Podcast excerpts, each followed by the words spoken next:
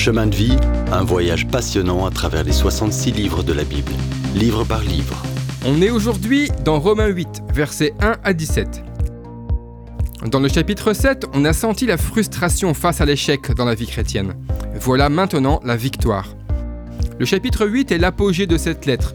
On l'appelle souvent le plus grand chapitre de la Bible. Aucun chapitre ne décrit aussi profondément l'espérance et les bontés que l'on a dans l'amour de Dieu, ou bien l'œuvre que la Trinité opère en nous. Toutes ces vérités nous donnent une grande sécurité et l'occasion de vivre comme Dieu le veut. Comme Moïse au buisson ardent, abordons ce chapitre déchaussé et tête nue, sans en réaliser pleinement toute la gloire. Aux chrétiens épuisés et frustrés, Romains 8 promet la puissance. Comment? L'Esprit de Dieu l'opère en nous. Une vie qui plaît à Dieu doit être vécue par sa puissance.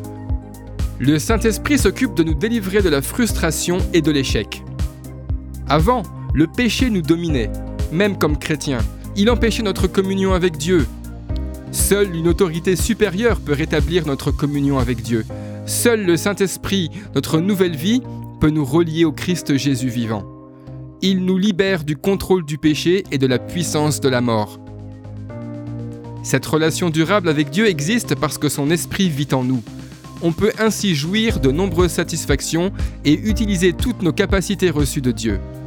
Beaucoup pensent qu'ils vivent réellement aujourd'hui, mais c'est rien comparé à la vie que Dieu veut donner. Juste espérer faire mieux ne compte pas. Si tu es en Christ, tu as l'Esprit de Dieu et tu ne peux pratiquer cette vie dont parle sa parole que quand il agit en toi.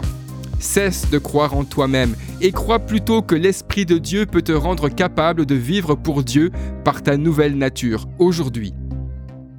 Si tu es découragé, c'est que tu ne crois pas Dieu. Il a un but et des bénédictions pour toi. Fais-lui confiance et prends la vie à sa manière. À propos, aucun des dons de Dieu ne vient par ton zèle. Pas besoin de te consacrer à lui. Tu dois croire en lui. Tu ne peux rien faire, mais Dieu peut tout.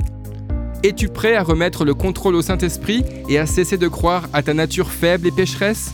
Dis-lui, je suis incapable Seigneur, mais tu peux le faire par moi. Le Saint-Esprit t'aidera si tu lui confesses tes difficultés. Seul Christ peut te décharger. Venez à moi, vous tous qui êtes fatigués et chargés, disait Jésus, et je vous donnerai du repos tu connaîtras le pardon. Une nouvelle relation avec Dieu signifie qu'il te conduit sur des chemins de justice, et tu peux oublier ton insécurité. Tu as sa joie dans le cœur, et son esprit déborde en toi, disant Abba, Père. Abba, mot araméen signifiant en gros mon papa, est le cri du cœur en cas de problème. Imagine un enfant, bras ouverts, cherchant du réconfort.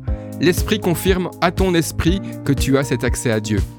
Cette tendre relation paternelle se poursuit de l'enfant à l'héritier, au co-héritier de Christ. On est en famille.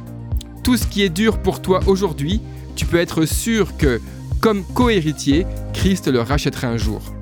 Ça semblera léger comparé au poids éternel de gloire dont on jouira avec lui. Tout ça, c'est à nous en Christ, quand l'Esprit de Dieu contrôle tout. Et plus encore, arrive. Si vous avez aimé cette rubrique et si vous voulez en entendre plus, allez sur le site ttb.twr.org ou téléchargez l'application. Retrouvez-nous aussi sur Vous voulez nous dire comment Dieu change votre vie par sa parole? Envoyez-nous un message sur WhatsApp au 07 81 46 39 39. À bientôt